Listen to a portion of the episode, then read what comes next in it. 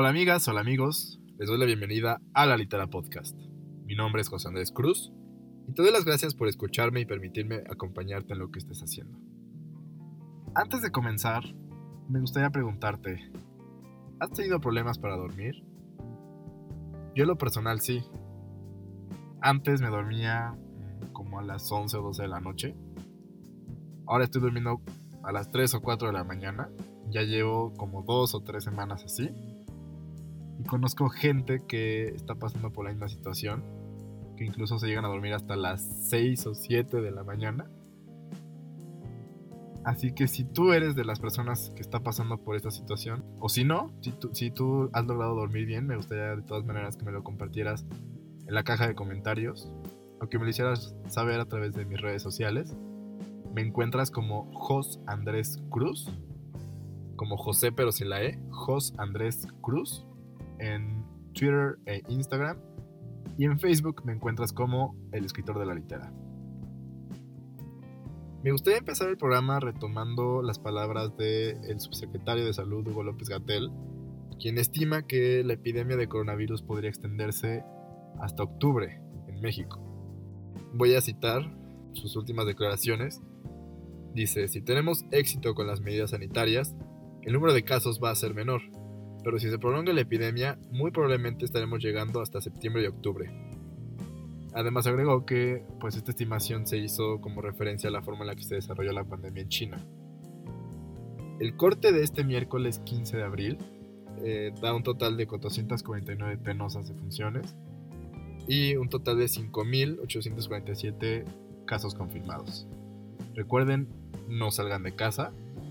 Ya habrá tiempo para volver a vernos, para volver a reunirnos, para por fin desestresarnos por todo esto, pero es el momento de quedarnos en casa.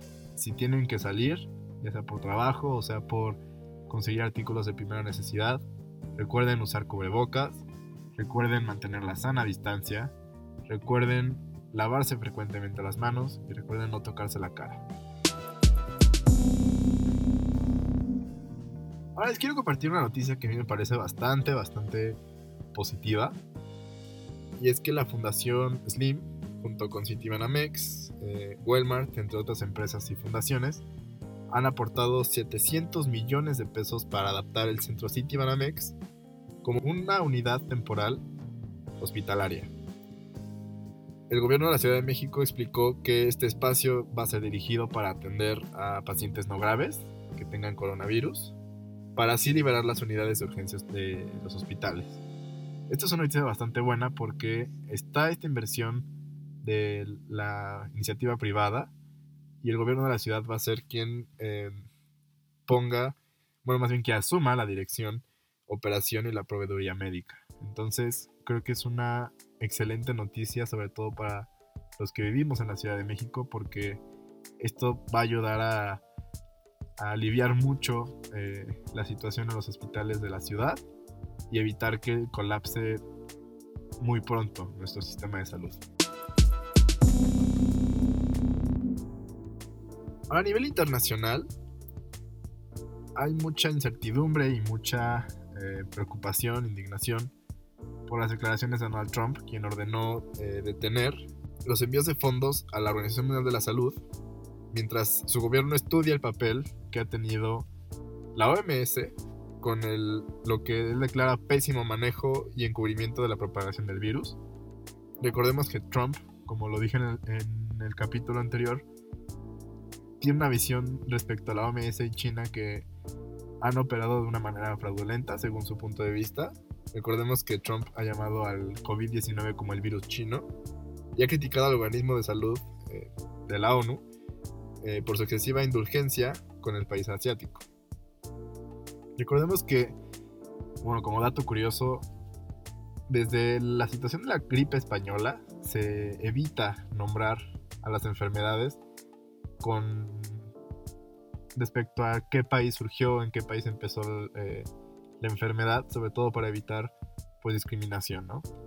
Por ejemplo, em, si la influenza de 2009 se hubiera puesto con un nombre, hubiera sido el virus mexicano o la gripe mexicana.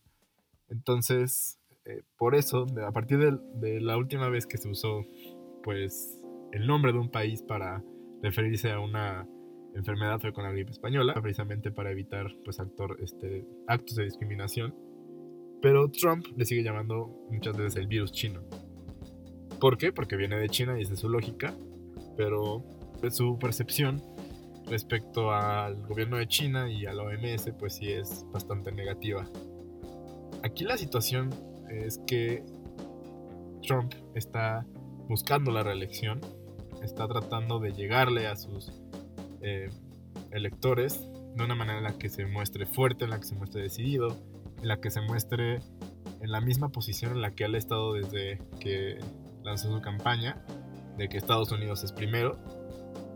Y pues eso está bastante bien desde el punto de vista electoral, porque es un presidente que se preocupa más por su país que por el mundo. Pero el problema es que su país no es cualquier país del mundo es el país más poderoso y en este caso es el principal donante de la OMS porque destina entre 400 y 500 millones de dólares al año para el funcionamiento de la OMS. Entonces, tomar una decisión como la que ha tomado Trump en medio de esta crisis es algo criminal. En otras cosas, eh, la tienda Miniso ha estrenado su tienda en línea a través de Claro Shop. Recordemos que el grupo Sanborns, que es quien opera eh, las tiendas Sears, iShop, Mixup, que obviamente pertenece a Carlos Slim, eh, se convirtió en el accionista mayoritario de Miniso el año pasado, cuando pasó de 18.2% a 33.27% en acciones de la capital social de Miniso, por lo que se convirtió en el accionista mayoritario y por eso no es de sorprender que esté operando la tienda en línea de Miniso eh, a través de Claro Shop. Que por cierto, si a ti te gustan los artículos que encuentras en Miniso regularmente, puedes aprovechar la oferta que están haciendo hasta el 19 de abril de los envíos de manera gratuita sin un mínimo de compra. Así que si te gusta Miniso, aprovecha que tienes hasta el 19 de abril para pedir el producto que tú quieras, no hay un mínimo de compra el envío es totalmente gratuito. Y el remate es una situación bastante complicada, debido a que es una suma de factores a nivel nacional. Empezando porque Fitch Ratings bajó el miércoles 15 de abril la calificación de México para invertir. Ya había venido bajándolo desde hace ya año y medio. Específicamente desde que AMLO eh, tomó posesión. La calificadora eh, expuso que pues no solamente es por eh, la pandemia del coronavirus que ha bajado el grado de inversión, sino que se considera que hay una ausencia por parte del gobierno de México de una respuesta fiscal considerable para apoyar el consumo y a las pequeñas y medianas empresas. El secretario de Hacienda, Arturo Herrera Gutiérrez, el día de ayer, miércoles 15 de abril, compartió su cuenta, en su cuenta de Twitter que estuvo en la reunión virtual de ministros de finanzas y gobernadores de bancos centrales del G20. Él comparte que los acuerdos a los que llegaron fue que todos los países miembros van a poner recursos para luchar contra la pandemia y salvar vidas. Y el segundo es que se van a utilizar todos los instrumentos de política fiscal y monetaria disponibles para luchar contra los efectos económicos del confinamiento global. Esta es la respuesta más trascendente que ha tenido la Secretaría de Hacienda y su titular respecto a qué se va a hacer, qué medidas tomar, pero aún no tenemos algo claro, algo definido. O sea, sí, sí se está comprometiendo ante los miembros del G20 que México va a cumplir con los pactos que se acordaron en la reunión virtual, pero aún no hay una respuesta clara, aún no hay un, un camino claro y definido de qué se va a hacer, qué va a hacer el gobierno de México, qué va a hacer la Secretaría de Hacienda porque somos de los países que hasta en este momento no han dado un estímulo fiscal para evitar la crisis. Somos de los pocos países que no han dado un estímulo fiscal. Y aquí la pregunta es, ¿qué está haciendo el presidente de México? ¿Qué está haciendo el presidente Andrés Manuel López Obrador con todo lo que está pasando? En su conferencia de prensa mañanera del 15 de abril, el presidente López Obrador comunicó que su vocero Jesús Cuevas le entregó una lista de famosos en Twitter que tienen una campaña en contra de su gobierno. ¿Esto qué quiere decir? Que el presidente en primera está más enfocado, más centrado en, en qué artistas, qué famosos, qué tuiteros son los que lo están criticando antes de ponerse a resolver el problema del coronavirus, cómo evitar que afecte a empresas como ya las está afectando, como las pequeñas y medianas empresas. De hecho, compartí en mi cuenta de Facebook, en el escritor de la litera, en mi página de Facebook, el caso de un empresario que lleva 30 años con su negocio y que ya no le alcanza para pagarle más a sus empleados. Y que se cuestionó, ¿qué hago? O sea, ¿le doy mi, lo último que tengo de dinero al gobierno en impuestos o se lo doy a mis empleados? Evidentemente prefiero dárselo a sus empleados, pero pues con lágrimas en los ojos incluso, porque sabía que eso era lo último que les iba a poder dar. Y que el esfuerzo de 30 años se vino abajo no solamente por una pandemia global, sino porque el gobierno se ha visto demasiado lento en responder, sobre todo para estos pequeños y, medianos empresarios. ¿Qué está haciendo el presidente? ¿Por qué se está negando, por qué se está resistiendo a la idea de que la gente no pague impuestos? Porque lo lógico sería que no pagaran los impuestos o que hubiera una reducción o que hubiera un estímulo, por mínimo que sea, para evitar la crisis. Pero no le está dando. ¿Y cuál es la razón? La razón es que el presidente está viendo esta crisis como algo pasajero. Cree que es una temporada de gripa, cree que es algo pues bastante irrelevante porque lo que a él importa más es que sus proyectos estrella del sexenio sigan adelante. ¿Qué quiere decir? Que el tren Maya, que la refinería de Dos Bocas y que el aeropuerto Santa Lucía queden listos en los plazos que él había dictaminado desde allá hace un año esto está bastante grave porque el presidente está en primera poniendo como prioridad sus proyectos de sexenio, sus proyectos pues de infraestructura o que le van a permitir ser recordado, según por lo que veo en su perspectiva, que van a ser los proyectos estrella de la cuarta transformación, pero está dejando de un lado a esa gente, a la gente que confió en él, que fueron 30 millones de personas. Y entre esas 30 millones hay de todo. Incluso debe haber pequeños y medianos empresarios que vieron en él la oportunidad de crecer y que hoy les está dando la espalda porque prefiere salvar sus proyectos y su imagen antes que salvarlos a ellos. Y eso es algo muy lamentable porque el presidente pone en, el mismo costal a los grandes empresarios, que son, ok, sí, eh, los podremos ver como maquiavélicos y los podremos ver como lo que quieran, pero pues generan empleos, generan empleos. la cosa es que también están poniendo el mismo costal a las pequeñas y medianas empresas. A los que tienen un puesto de comida, una pequeña fonda, a los que tienen su refaccionaria, su trapalería, su papelería. Todos esos que le dan entre 1 a 10 eh, personas empleo. Y el presidente no está haciendo nada para que esta crisis no vaya a más. O sea, porque es una crisis y él no inventó el coronavirus, evidentemente, pero él no está haciendo nada tampoco porque prefiere invertir los recursos que existan en salvar sus proyectos de sexenio, como si el coronavirus no hubiera existido, hubiera sido solamente un pequeño desliz en el inicio de la cuarta transformación. Y sobre todo en, concentrarse en, lo que diga la gente de él, sobre todo los famosos. Con famosos él se refiere a Eugenio Derbez, al Chicharito y a Talía. Porque se queja de que ellos están hablando y están hablando mal. Y aquí otra cosa eh, en conjunto con este tema del presidente. Él echó énfasis en el que le gustaría hacer la revocación de mandato en la mitad del sexenio, específicamente el mismo día de las elecciones intermedias. Recordemos que en 2021 tenemos elecciones intermedias donde se van a renovar los puestos en la Cámara de Diputados y se van a renovar también, em, por ejemplo, muchas alcaldías, aquí en este caso en Ciudad de México. Son elecciones importantes.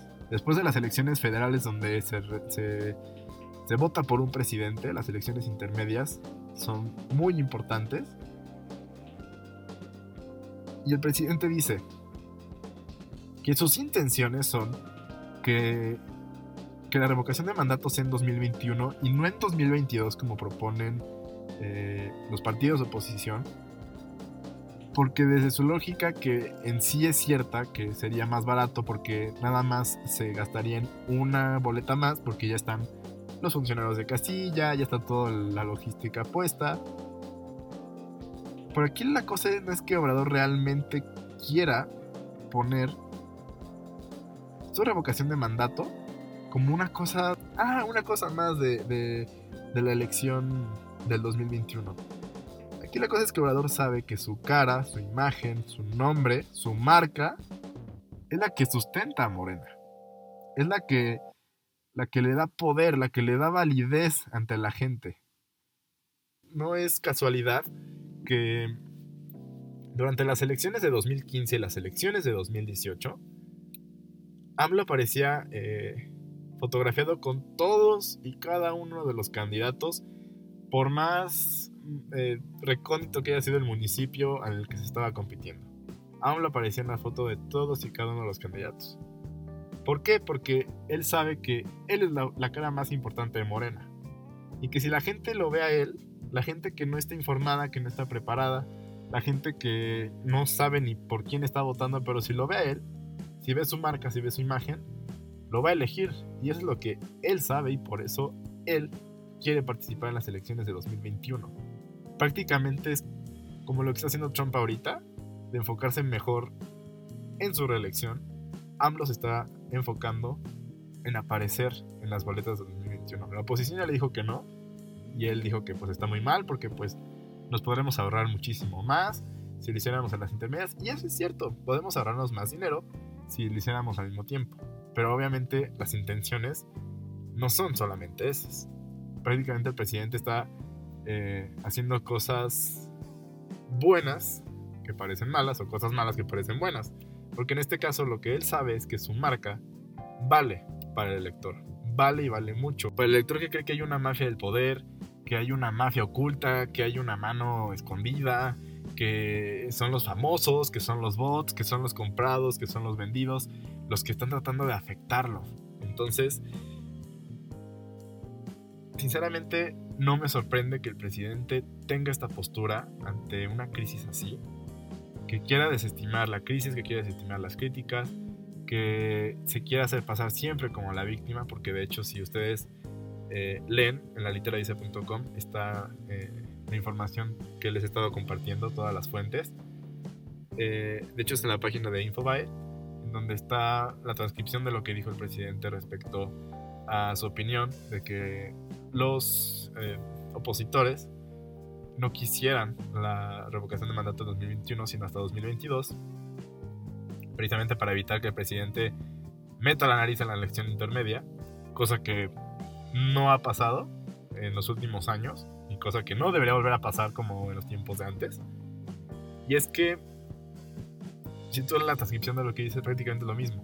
Prácticamente son, mis adversarios tienen miedo, mis adversarios están nerviosos, y si no es ese discurso, es el discurso de me tienen miedo, este, están criticándome, antes me abran la boca, etc. Entonces, no es, desde mi punto de vista, no es algo atípico por parte de López Obrador que actúe de esta manera, que crea que sus proyectos y su carrera política son más trascendentales y son más importantes que lo que esté pasando en el mundo, porque ya lo había demostrado como jefe de gobierno en el 2005.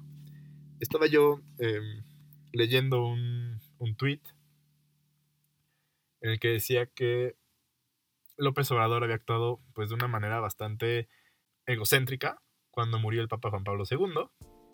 Para los que no lo sepan o no lo recuerden, en el 2005, precisamente entre finales de marzo y principios de abril, López Obrador estaba enfrentando un procedimiento de desafuero.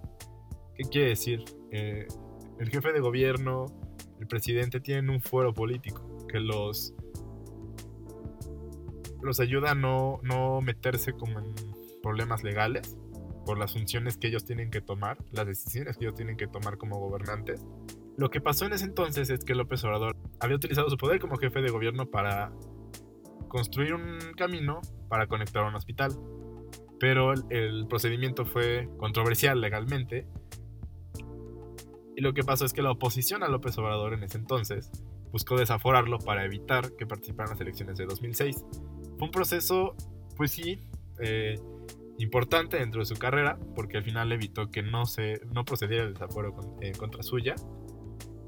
Pero pues por azar del destino, en abril de 2005, precisamente el día 2 de abril, muere el Papa Juan Pablo II, que podrá caer bien, podrá caer mal para otros, pero fue un líder mundial, en ese entonces era muy querido, era muy respetado, era muy admirado, muy seguido.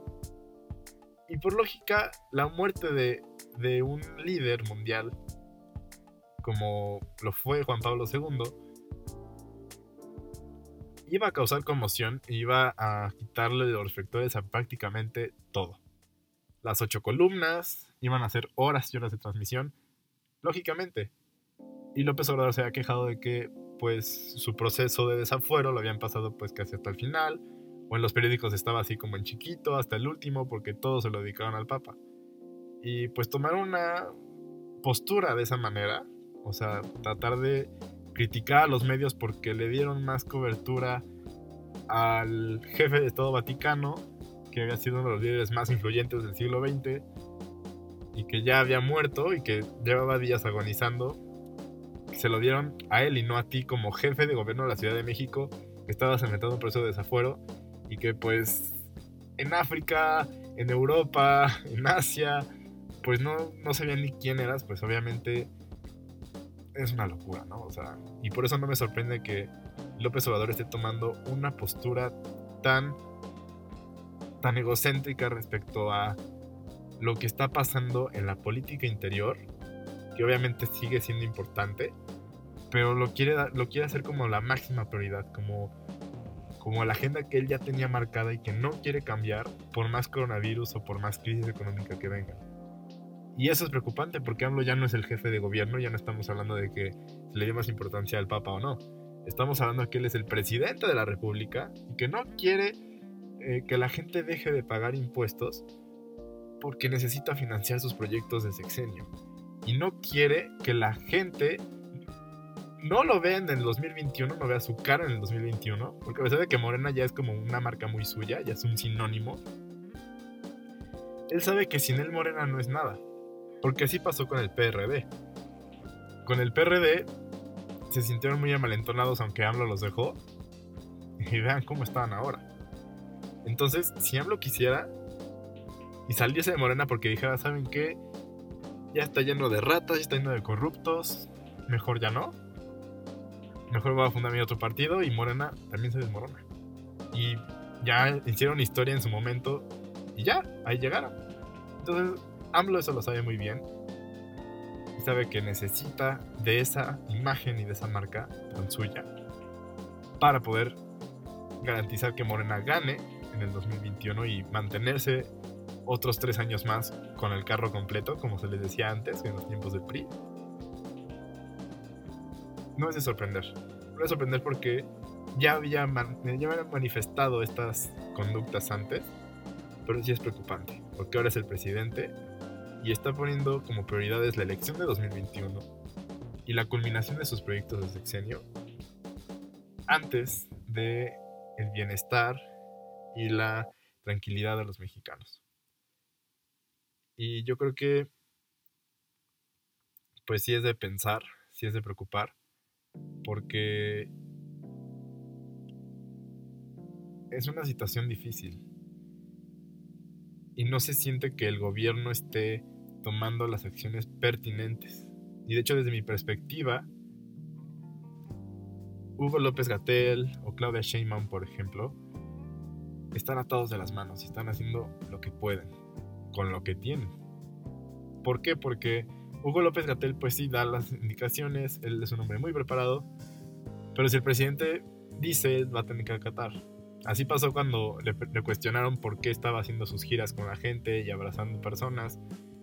Y Hugo López Gatel tuvo que decir que el, el presidente era más una fuerza de contagio moral en lugar de una fuerza de contagio del virus. Cosa que ningún doctor del mundo te podía decir. pero es un buen doctor, es un doctor preparado que está atado de manos por el presidente. Y Claudia Sheinbaum, a pesar de ser la protegida política de López Obrador, está tomando más acciones y está tomando más medidas preventivas a comparación de lo que está haciendo el gobierno federal. Entonces, pues sí, es una situación complicada porque tenemos a un López Obrador que está dispuesto a darlo todo para que sus proyectos no se estropeen y para que la elección de 2021 esté presente. O sea, él quiere estar presente en esa elección. Y que esté priorizando eso, que esté priorizando su sexenio y que esté priorizando la política interior en el sentido de las elecciones de 2021 antes que lo que está pasando con esta crisis y con esta epidemia es algo inaudito. Entonces, hay que reflexionarlo mucho. Te recuerdo que aquí la opinión más importante es la tuya. ¿Qué piensas tú de todo esto? Me gustaría mucho escucharte también en la caja de comentarios a través de mis redes sociales. Te recuerdo que en Instagram y Twitter me encuentras como Jos Andrés Cruz, como José pero sin la E, todo junto, Jos Andrés Cruz. Y en Facebook como el escritor de la litera. Por favor, hazme saber lo que piensas. Para mí es muy importante conocer tus puntos de vista. Recuerda que también me puedes escuchar en la Litera Podcast a través de la aplicación de Himalaya, en YouTube o en Spotify. Puedes escucharme en la plataforma que más te guste. Y también te invito a visitar la literadice.com en la sección de podcast para encontrar material adicional de cada episodio, como las fuentes de todas las noticias y temas que te he comentado. Mi nombre es José Andrés Cruz. Gracias por permitirme acompañarte en tu día, tarde o noche. Esto fue La Litera Podcast. Nos vemos hasta la próxima edición.